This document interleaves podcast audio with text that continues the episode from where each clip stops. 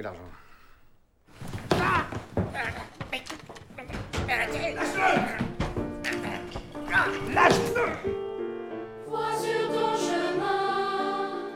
如果要评选影史上最伟大、最治愈的教育片，这部电影必然榜上有名。然而，估计很多人可能会因为片名而错过这部电影，也许会把它当成炊事班的故事的续集。本期阿德给大家带来的就是这部评分高达九点三分的经典电影《放牛班的春天》。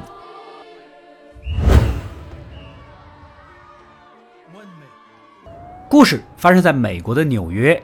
皮埃尔是个世界知名的指挥家。这天演出前呢，接到一通跨洋电话，自己远在法国的母亲去世，强忍着悲痛登台指挥。事后呢，匆匆赶回巴黎处理丧事。母亲下葬后的一个雨夜，皮埃尔正在收拾东西，一个跟自己年龄相仿的老人登门拜访。他愣了一会儿，好像不认识。老人说他叫佩皮洛，曾在池塘之底读过书。这才恍然大悟啊！原来这是自己的老同学呀！两个人坐起来叙旧。佩皮洛拿出了一个黑白合影，照片上的他们当时还只是孩子。皮埃尔的目光马上就被一个秃顶的中年男人给吸引。这个人正是当年的恩师老马。可惜老师已经过世了，这也是佩皮洛来的目的。他掏出了老师生前所写的日记，上面写满了他们学生之间的故事。带着几许好奇的心情，徐徐翻开，一幕幕难忘的往事顿时浮现在眼前。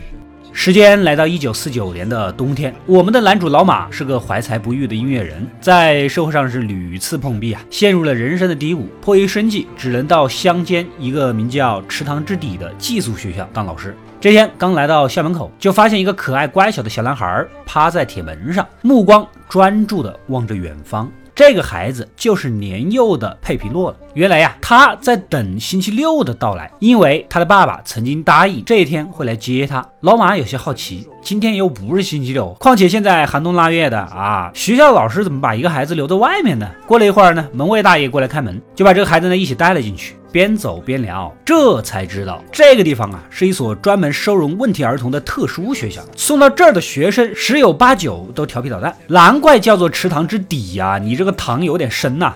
来到校舍，见到了校长啊，这是一个冷酷的小老头，言语中不仅没有欢迎新同事的热情，反而带着几分刻薄。老马呢，心地忠厚，虽然有些不适应，但是也没有说什么，毕竟还要靠这个讨生活，是吧？这个时候，突然听见身后的门卫大爷发出一声惨叫，回过头一看，才发现是学生布置好的陷阱弄伤了他的眼睛，鲜血四溅，恐怕是伤的不轻。老马立马提议把老大爷送去医院，可校长舍不得花钱儿。就说送到医务室搞下得了，马上召集全体学生，打算揪出真凶。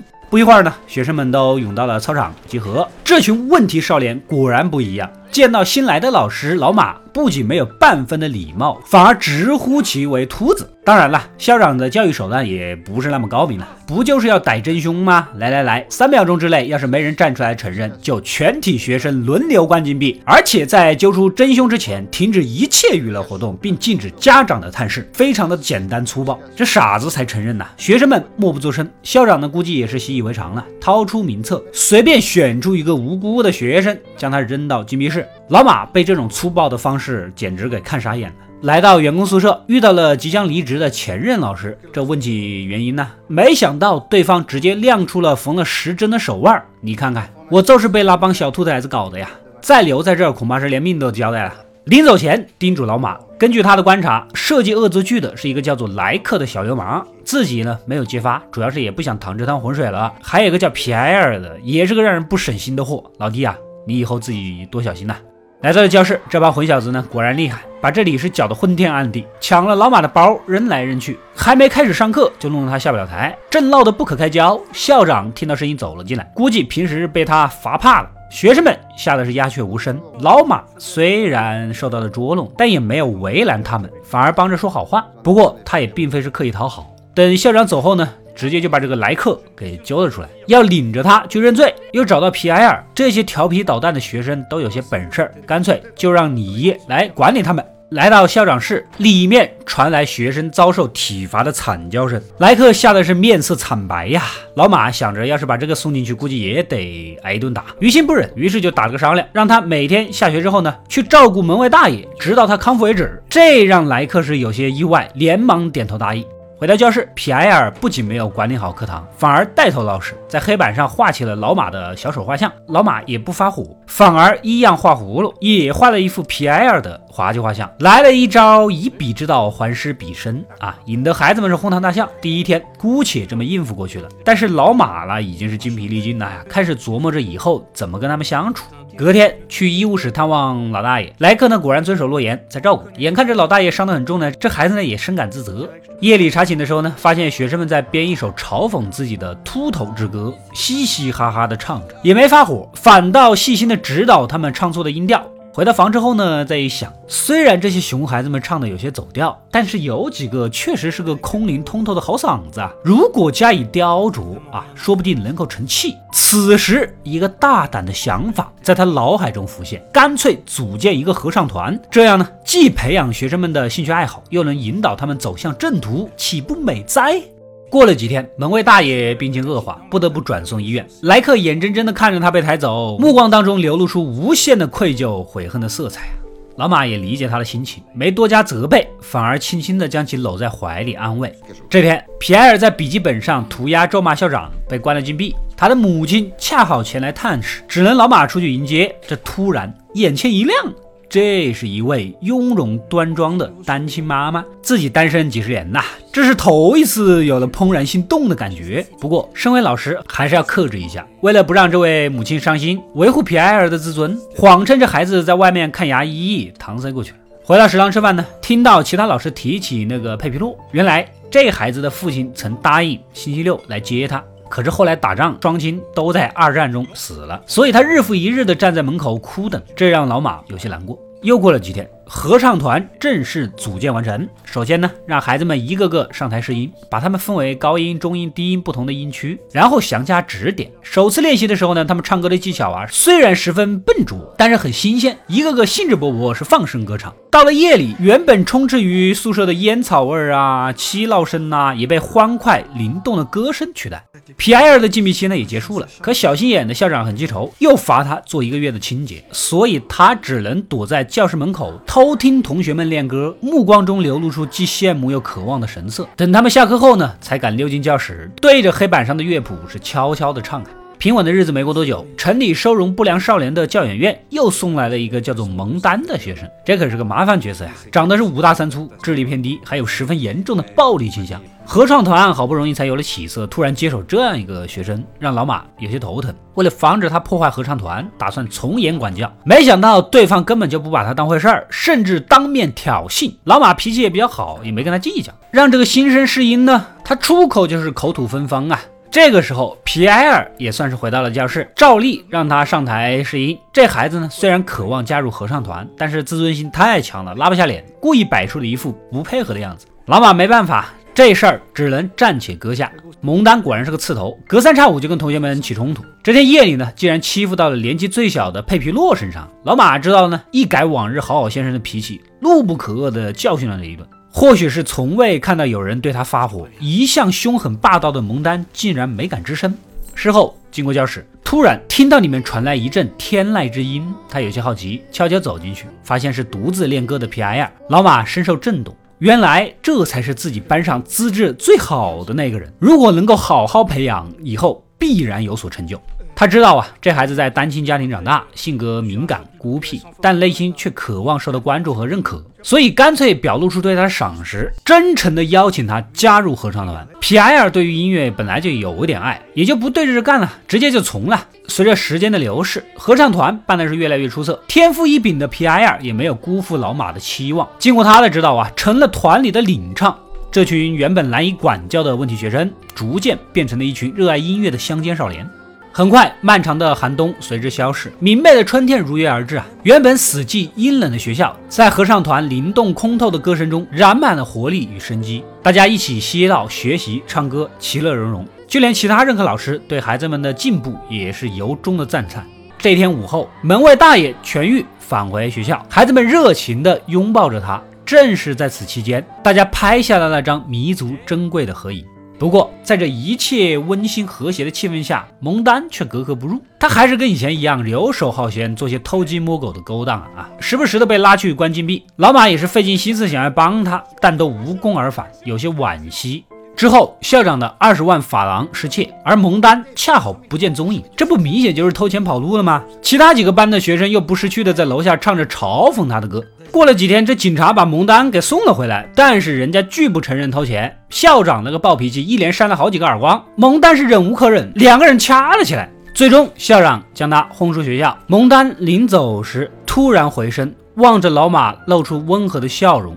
这天又到了皮埃尔母亲探视的日子，老马盛赞孩子的音乐天赋啊，可话说到一半，一袋颜料从天而降，将他砸了个灰头土脸。原来皮埃尔看到老师对自己的母亲如此殷勤，误以为老马意有所图才会接近自己，自尊心作怪下才把这颜料扔下去。母亲大失所望，气的是转身就走啊。隔了几天，又把老马约出来喝咖啡。其实他看得出来，老马对他的孩子啊是真心的，所以感激他所做的一切。此时的老马呢，也表示他已经写信把皮埃尔引荐给当地的高等学府里昂音乐学院，相信在那里会真正的发挥他的光芒。原以为天聊的是无比顺利，可说着说着呢，瞬间让人是心情低落呀。原来这位母亲最近认识了一个工程师，两个人现在正在热恋。这个暴击还不够。随后呢，老马目送着工程师开车将人接走，还顺便谢谢你的咖啡啊，人没留下，还贴一杯咖啡钱。老马失神的原地坐了好久，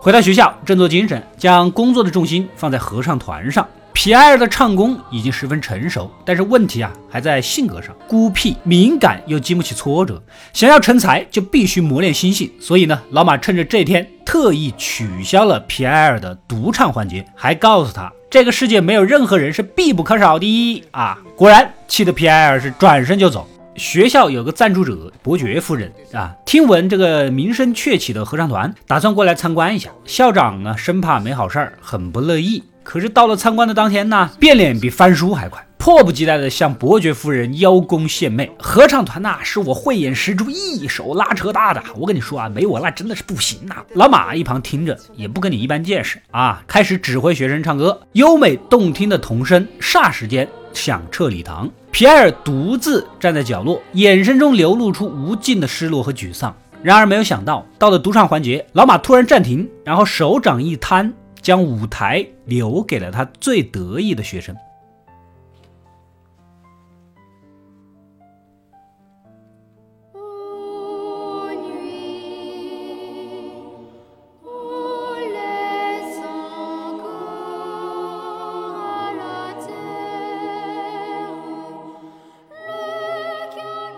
这副被天使吻过的嗓子打动了在场的所有人。伯爵夫人是赞赏有加，演出大获成功。这边的门卫大爷突然找到老马，掏出了校长失窃的二十万法郎，似乎是另一个学生偷的。那么说来，蒙丹是无辜的呀！马上找到校长，要求还对方一个清白。可是前几天的演出大获成功，校长正忙着参加伯爵夫人的授勋仪式，哪有空搭理你？啊，一边玩去！没想到收勋的时候呢，校长突然接到电话，学校发生了火灾，急忙驱车赶回来，整栋宿舍烧成了灰烬，所有的孩子下落不明，这怕是职业生涯彻底完犊子了呀！急得跳脚。就在此时，老马带着孩子们欢声笑语的回来了。原来呀。正值春夏之交，老马看出了孩子们对外面世界的渴望，于是趁着校长出去的时候呢，带着他们出去郊游。而蒙丹呢，悄悄地绕回学校，放了这把火，目的就是为了报复对他的诬陷。所以，老马无意中拯救了孩子们，也挽救了校长的荣誉和前途。但是，校长甩锅甩惯了啊，人是没死，但是房子都烧了啊，这还不是大损失吗？你要是不出去，说不定就不会被烧。直接把责任甩到了老马身上，立马将其开除，甚至禁止学生跟他告别，只好收拾行囊走出校舍。没想到临走前都不能跟学生见一面，他这心里呀是说不出的凄凉与失落。然而等路过教学楼的时候，一阵阵悠扬悦耳的歌声传了过来。无数的纸飞机从窗户中飞出，上面全是孩子们写给自己真挚而动人的祝福。一双双小手从窗户里伸出，向他告别。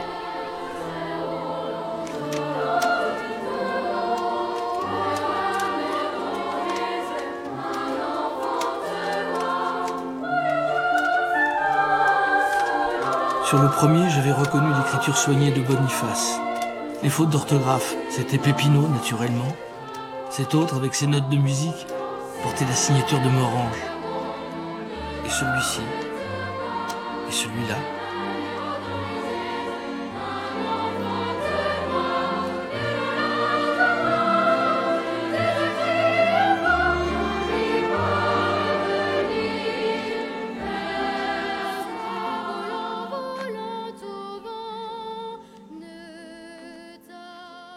校长听到歌声，气急败坏的想要闯进教室，可是大门已经被学生们锁死，歌声越发的洪亮悦耳。老师啊，愿你在暴风雨中振翅飞翔，永不停留。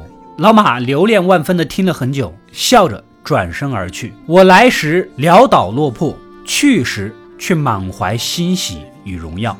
之后，学校里其他学生联名举报校长滥用体罚，导致他狼狈离职。而我们尊敬的老马呢，则继续从事着自己热爱的音乐事业，直到离世。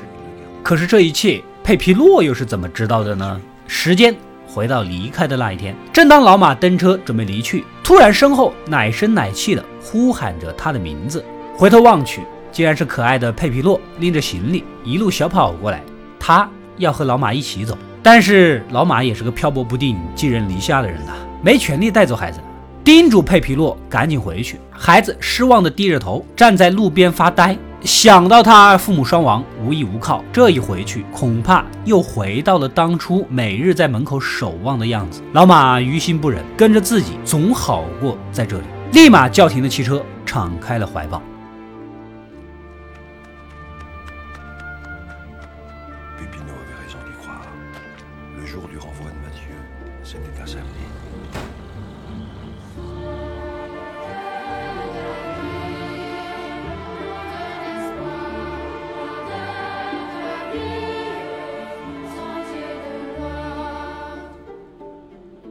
佩皮洛一头扎进了老师的怀中，而这一天恰好是他期盼已久的星期六，而他的这位新爸爸终于来接他了。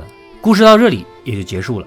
放牛班啊，问题学生的聚集地，插班中的插班，管理这些学生的方式十分简单粗暴，要么放任自流，要么严加管教。所以电影的开头有几分沉重与冰冷，呼啸的寒冬也映射了这一片教育的荒漠。然而没想到，一个浑身落魄、矮胖秃顶的老师却改变了这一切。他以一个音乐人的从容和热情慧眼独具，透过孩子们的顽皮胡闹的表象，发现他们清澈的嗓音以及对音乐独特的热爱。于是呢，跃动的音符抹平了孩子们口中的污言秽语，明净的乐谱上奏起了师生之间情感的共鸣。他带着这群放牛班的孩子，迈过寂静的冬天，迎来人生之中明媚的春光。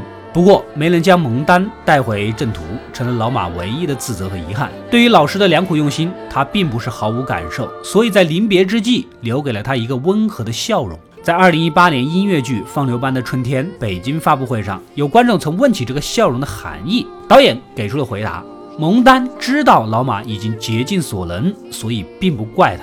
这个笑容带着感激的意思。而影片结尾的那把火，也是他趁着学校没人的时候才去放的。世有伯乐，然后有千里马，千里马常有，而伯乐不常有。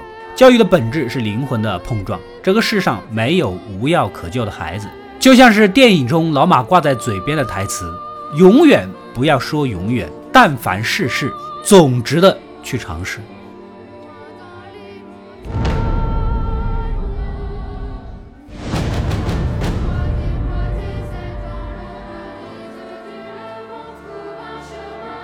我是阿斗，一个让你沉迷于故事的讲述者，浓缩电影精华，又不失它本来的魅力。扫描二维码，添加我的微信号，除了能第一时间收到推送，更有独家解读的视频等待你的发掘。扫描它，然后带走我。